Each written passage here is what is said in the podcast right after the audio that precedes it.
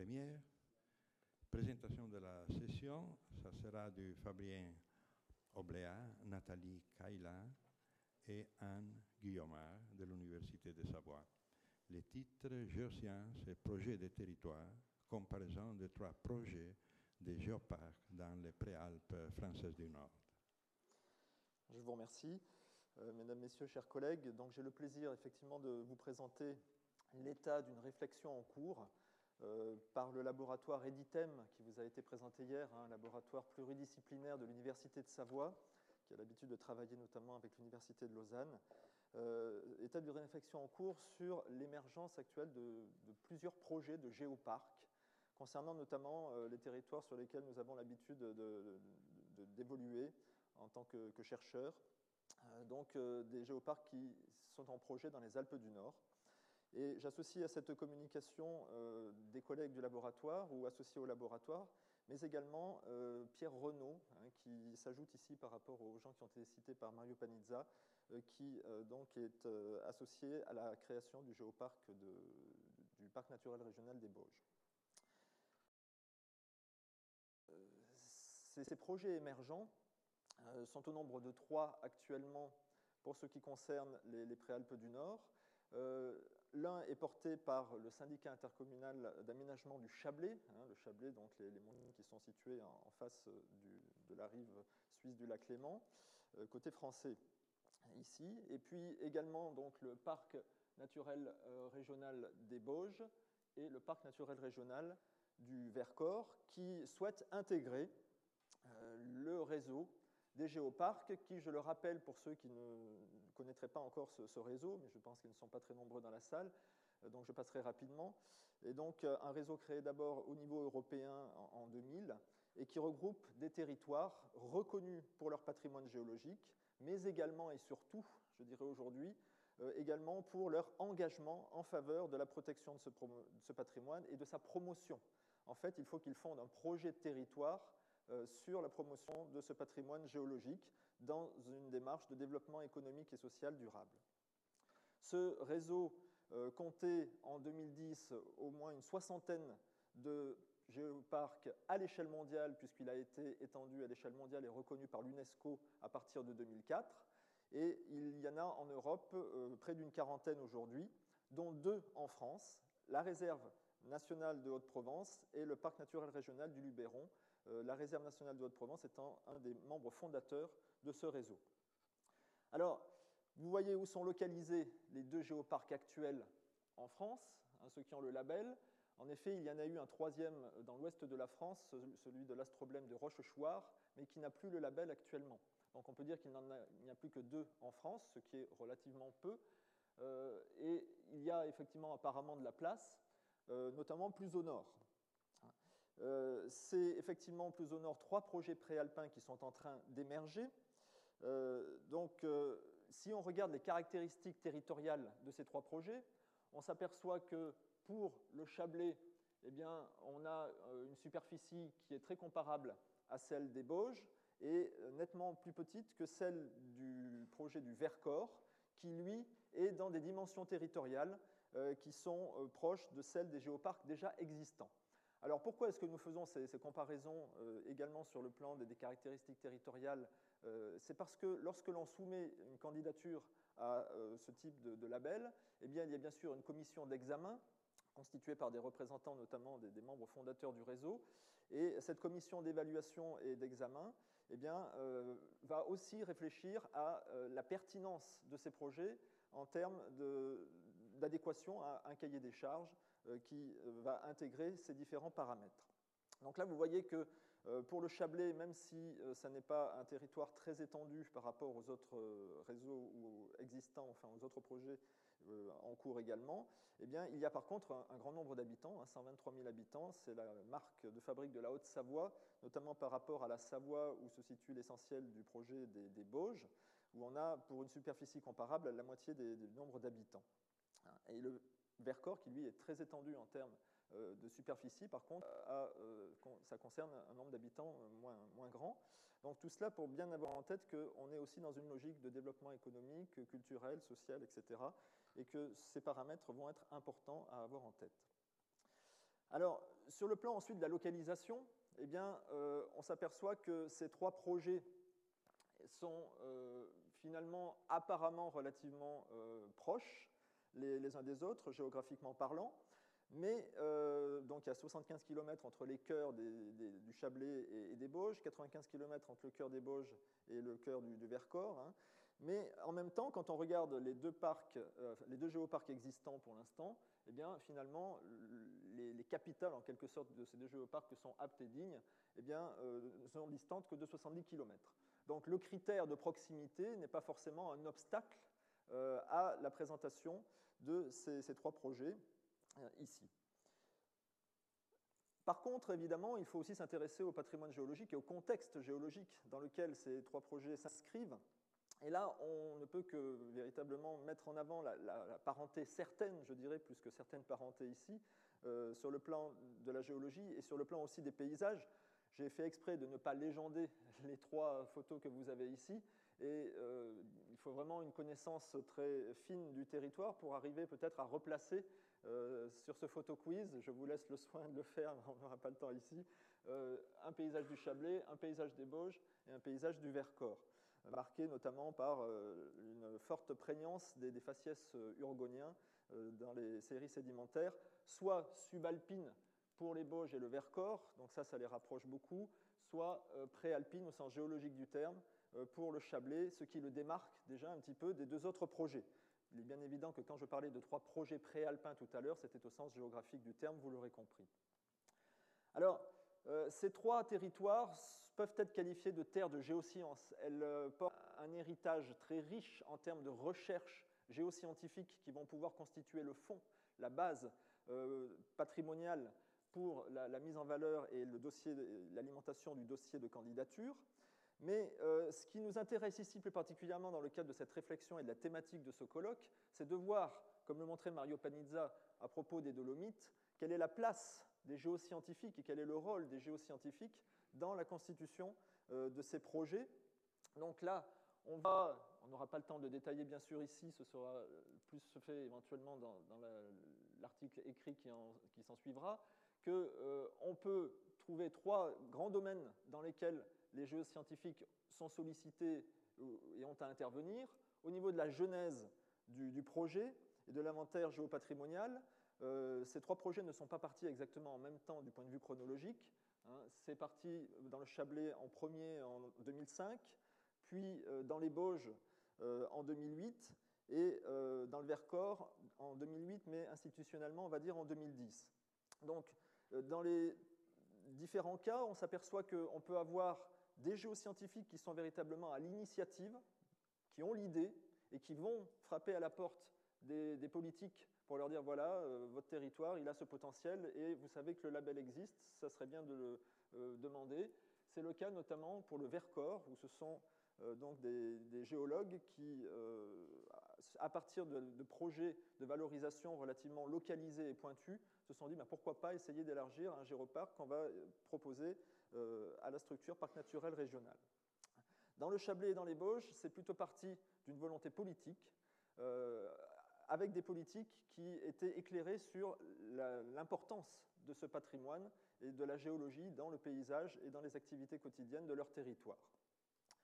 Euh, mais même si c'est parti du politique dans le Chablais et dans les Bauges, très rapidement les géoscientifiques ont été associés également au processus de gouvernance et à la constitution euh, des contenus euh, avec la création de structures ou de fonctions particulières. C'est le cas de la fonction de chargé de mission hein, pour euh, le Chablais, avec Anne Guillaumard ici présente, mais également la constitution d'un conseil scientifique, donc constitué essentiellement de, géoscientifiques, parmi lesquels Michel Martaler d'ailleurs. et donc, vous avez ici, à partir de conseils qui se veulent aussi pluridisciplinaires et représentant un petit peu toutes les mouvances des géosciences, eh bien, euh, véritablement, euh, le noyau dur, on pourrait dire, de la partie scientifique, du soutien scientifique à ce projet de géoparc. Donc c'est une façon, hein, en créant un conseil scientifique, d'élaborer le projet et puis de prévoir déjà la, pérennité euh, du géoparc dans son fonctionnement une fois labellisé. Alors, pour les Bauges, eh bien, la formule est un petit peu différente. donc il y a eu la sous-traitance de la rédaction du dossier à une structure prestataire qui est notamment dirigée par Pierre Renaud, que nous avons associé ici à cette communication, qui est une structure locale. Hein. C'est une structure de médiation et géoscientifique qui est implanté directement à l'intérieur du territoire du parc. Donc vous voyez que déjà, ce projet qui veut mobiliser autour de la géologie les ressources locales, eh bien, euh, il le fait déjà au niveau de, sa gestation. Et puis également donc, des, structures universitaires comme notre laboratoire qui sont sollicitées pour accompagner ce projet. Au niveau du Vercors, c'est euh, la même chose, donc je, passe de ce point de vue-là. Euh, il y a, mais c'est essentiellement ici les géoscientifiques qui sont véritablement associés à la rédaction directement même du projet. voilà. Il y a également, bien sûr, c'est le corps de ce qu'on peut attendre, comme le montrait Mario Panizza tout à l'heure, de l'intervention des géoscientifiques, les actions de valorisation et d'animation. Car il faut savoir que pour obtenir le label, il ne suffit pas de dire on va faire, mais il faut montrer que l'on fait déjà. Il faut montrer qu'on est déjà dans l'esprit et dans euh, les faits, dans les actes du fonctionnement d'un géoparc et que l'on répond au cahier des charges euh, prédéfini. Donc, euh, de ce point de vue-là, eh on voit déjà que les géoscientifiques peuvent aussi, soit par leurs actions passées, hein, qu'ils vont pouvoir faire fructifier dans le cadre de ce projet, soit par des actions spécifiques, eh bien, intervenir. C'est ce que je voudrais plus particulièrement euh, développer maintenant, parce que euh, quand, dans la mesure où ces trois projets que nous allons voir vont se télescoper un petit peu dans la présentation de leur dossier de candidature, il est très important d'arriver à les démarquer les uns des autres. Et c'est là que les géoscientifiques vont pouvoir avoir un rôle clé, déterminant, hein, pouvant fournir les éléments qui vont, pour des euh, territoires apparemment similaires, eh bien, bien les démarquer les uns des autres. Donc, si on compare les actions euh, que les différents territoires mettent en avant pour la constitution de leur géoparc. Je ne vais pas toutes les citer parce que ce serait bien sûr beaucoup trop long, mais à partir de quelques exemples, en commençant par le Chablais, je vais suivre l'ordre chronologique des candidatures. Eh bien, le Chablais, par exemple, euh, a euh, commandé donc un, CD-ROM interactif à la, structure La Terre en dessin avec Christophe Lancigu qui est ici présent. Et ce CD-ROM interactif, on peut le considérer euh, comme l'œuvre conjointe, participative, on pourrait dire, des géoscientifiques. C'est le travail évidemment en amont de, de décennies de recherche sur la formation des Alpes, mais c'est aussi euh, une manière de relancer la réflexion, de faire des mises au point entre différentes euh, hypothèses qui euh, s'affrontent ou qui en tout cas sont émises selon les différentes écoles. Et donc vous voyez comment, à partir de quelque chose qui se veut avant tout appartenir, relever de la géodidactique et de la pédagogie, eh bien on va quand même avoir une interaction très nette avec les processus de recherche. Et ça, c'est un petit peu la marque de fabrique des projets et des actions géoparcs. Euh, et de valorisation des géopatrimoines en général. Un autre exemple, c'est euh, le projet de route géologique du Chablais, où là aussi, donc, on a, euh, à partir de l'inventaire général des géosites, eh bien, une sélection qui prend en compte différents critères. Et cette route géologique, eh bien, là aussi, c'est à partir du conseil scientifique notamment qu'il faut la valider et que les, géoscientifiques vont pouvoir intervenir. Dans les Bauges, je prendrai l'exemple euh, donc un petit peu différent ici, de manip de terrain faites par des géoscientifiques, mais qui vont être également comptabilisées dans les actions géoparcs parce qu'on y associe par exemple euh, un projet éducatif scolaire. Hein, dans la mesure où, en accord évidemment avec les programmes scolaires et les niveaux scolaires, ici c'est ceux des classes de 5e de collège, eh bien, on a réalisé par exemple au mois de mai dernier un traçage pédagogique. Il y avait des finalités scientifiques, on l'aurait réalisé de toute façon, mais l'idée, et ça c'est lié au, projet de géoparc, eh c'est aussi euh, d'associer les élèves et de les sensibiliser à la euh, connaissance, mais surtout à la gestion et à la protection des ressources en eau, euh, à partir de ce genre d'opération assez spectaculaire.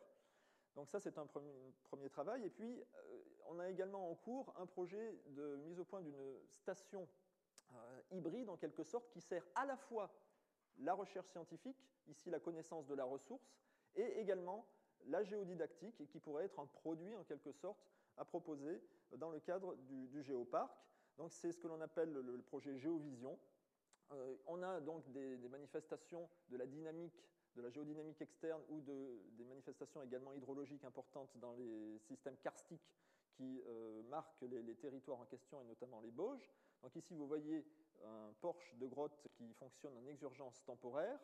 Et donc, en période de crue, eh on a des phénomènes assez spectaculaires qui sont très mal connus alors que l'essentiel des débits de crue passe par ces euh, porches difficilement appareillables euh, selon les méthodes traditionnelles de l'hydrométrie, avec la station que nous proposons qui repose sur un capteur d'images vidéo ou photographique euh, couplé à un logiciel qui permet, à partir des niveaux relevés sur une mire par le système optique, de connaître les débits hein, une fois qu'on a taré les hauteurs d'eau, eh on peut donc, par un système non intrusif et du coup moins fragile par rapport aux crues, eh de connaître les débits.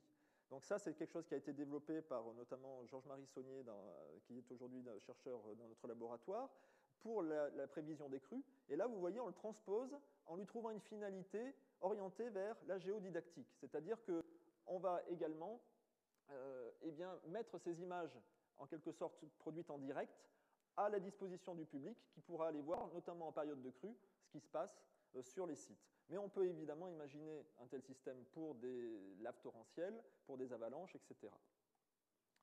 Dans le Vercors, un projet original consiste à essayer de travailler sur euh, des géotrails endokarstiques. Tout le monde connaît les sentiers d'interprétation euh, en surface, il en existe aussi dans les milieux karstiques, entre autres.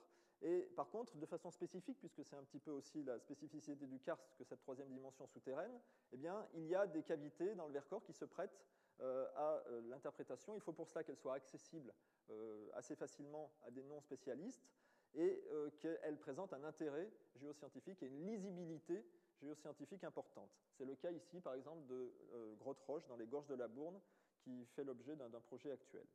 Donc, à travers ces trois exemples, et je précise également qu'il y aurait donc possibilité de faire des thèses qui elles-mêmes sont en quelque sorte le symbole de cette hybridation entre l'approfondissement des connaissances géoscientifiques et puis la finalisation envers la géodidactique, eh bien, il est bien évident que si on veut pouvoir euh, avoir de, la matière à présenter, euh, même de façon euh, vulgarisée au sens noble du terme, il faut quand même commencer par savoir ce que signifient hein, les remplissages, les formes, etc. Donc il faut quand même forcément une recherche fondamentale au départ.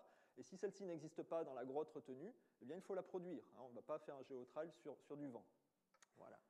Donc par rapport à tout cela, eh bien, euh, si on fait la synthèse pour terminer, on s'aperçoit que on a affaire à des actions, parmi celles que j'ai présentées, je ne les ai pas choisies au hasard, euh, j'insiste sur cette notion de recherche hybride, hein, qui sert à la fois la recherche fondamentale et une application des géosciences qui émerge de plus en plus, euh, qui est celle donc de la géodidactique. Et on a pour cela à réfléchir sur des nouveaux outils, des nouveaux supports, qu'on pourrait appeler en quelque sorte des monitors. C'est lui-même un terme hybride, c'est-à-dire que le monitoring, hein, c'est le suivi par exemple hydrométrique pour la recherche euh, et la, progression des connaissances fondamentales. Et puis en même temps, le moniteur, c'est celui qui enseigne. Hein. donc c'est celui qui enseigne à celui qui apprend. Donc c'est en ce sens qu'on pourrait euh, imaginer la signification de ce terme, de la même façon que les modèles présentés euh, hier par donc, Jacques Malabiel étaient en quelque sorte des outils hybrides qui servent à la fois à la recherche scientifique hein, sur la, tectonique et l'orogénèse, et puis bien sûr la, didactique de, ces objets. Voilà. Alors, tout cela nous amène à nous poser la question aussi en tant que géographe, est-ce que ces projets euh, sont euh, complémentaires quand on essaye de les démarquer par ce type euh, d'action, ou est-ce que malgré tout il y a une certaine concurrence? On met un sort à la concurrence spatiale apparente, on a répondu tout à l'heure que non, parce que ces distances-là, finalement, elles ne sont pas rédhibitoires quand on regarde l'existant. La concurrence thématique, eh on a essayé, nous, de démarquer en termes d'approche géoscientifique et consciente, hein, c'était un petit peu l'objet de la communication de Jean-Pierre Pralon hier, consciente qu'il y a bien sûr des impératifs touristiques, notamment le souci de démarcation des territoires touristiques les uns par rapport aux autres, mais après il y a les politiques qui disent oui, mais euh, nous, ben, notre projet finalement, on va le recentrer aussi sur le karst, euh, du côté du Vercors, alors qu'au départ c'était plutôt de la stratigraphie. Euh, parce que c'est vrai que la stratigraphie hyper pointue, ça risque de n'intéresser que les monomaniaques. On voudrait intéresser plutôt le large public.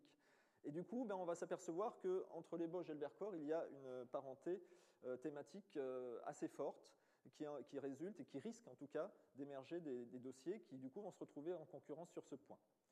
Euh, pour ce qui concerne les financements, je passe, il n'y a pas trop de concurrence, hein, c'est des financements, on pourra en discuter si vous souhaitez avoir des, précisions. je vais tenir le délai, je vous l'assure. Donc, effectivement, euh, on a simplement à remarquer la différence de financement entre euh, le projet Chablais pour l'instant, qui a investi euh, plus de 2 millions d'euros au total, alors que pour les Bosch et le Vercors, on en est plutôt à solliciter des fonds relativement faibles pour l'instant, surtout pour la rédaction du, du projet. Voilà.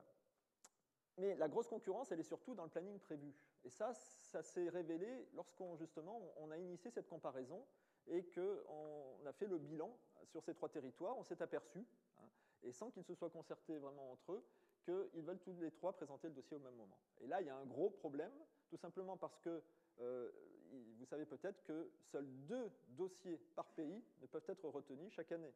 Donc s'il y en a trois qui se présentent, rien que dans les Préalpes, sans préjuger des autres dossiers qui vont sans doute émerger ailleurs en France, il va évidemment y avoir un goulot d'étranglement, et donc tout le monde ne pourra être servi. Donc là, il y a vraiment un, gros problème. Et euh, bah, du coup, notre rôle, c'est peut-être aussi d'alerter les politiques. Et en ce sens, vous voyez qu'on élargit un petit peu le rôle des géoscientifiques à celui aussi que, puisque nous sommes un laboratoire pluridisciplinaire, qui est plus celui de la géographie, euh, qui s'intéresse aussi euh, à l'aménagement du territoire, et de ce point de vue-là, eh bien, on ne peut que essayer de proposer, de résoudre le problème soit en proposant un décalage temporel entre le Chablais, les Bauges et le Vercors, euh, en sachant quand même qu'il y a deux autres projets dans les Alpes qui démarrent aussi, sans vouloir se présenter cette année, mais peut-être l'année suivante, c'est Vanoise Grand Paradis et puis Maurienne Haute-Vallée-Suse, donc des projets transfrontaliers, avec de gros financements aussi à la clé. Donc là, ça risque de poser le problème pour cette solution. Ou bien regrouper les doublons et prévoir le Chablais bien individualisé, qui est parti le premier, on considère que dans ce point de vue-là, il serait logique qu'il soit servi cette année. Et puis, si deux peuvent passer, ben pourquoi ne pas essayer de regrouper Bauge et Vercors? Et on aurait imaginé là aussi, pourquoi pas un grand géoparc des karstes subalpins, des Bauges au Vercors, en les démarquant tous les trois à l'intérieur, ensuite euh, on peut le faire, en y rajoutant donc la chartreuse. Voilà donc les, propositions que, l'on peut faire. Et c'est en ce sens que, voilà, quand on parle de géosciences, euh, Michel Martaler rappelait hier que euh, les géographes l'avaient accueilli à un moment donné de sa carrière et qu'ils s'étaient ouverts sur la géologie, bien, je crois que là aussi, les géosciences peuvent s'ouvrir sur la géographie. Et c'est important dans cette thématique-là de la valorisation géopatrimoniale de bien faire le lien, non seulement avec ce que l'on peut apporter en tant que géoscientifique dans les contenus, mais aussi dans les stratégies d'aménagement du territoire. Et les géographes ont à, à intervenir de ce point de vue peut-être. Voilà, je vous remercie de votre attention et s'il y a des questions.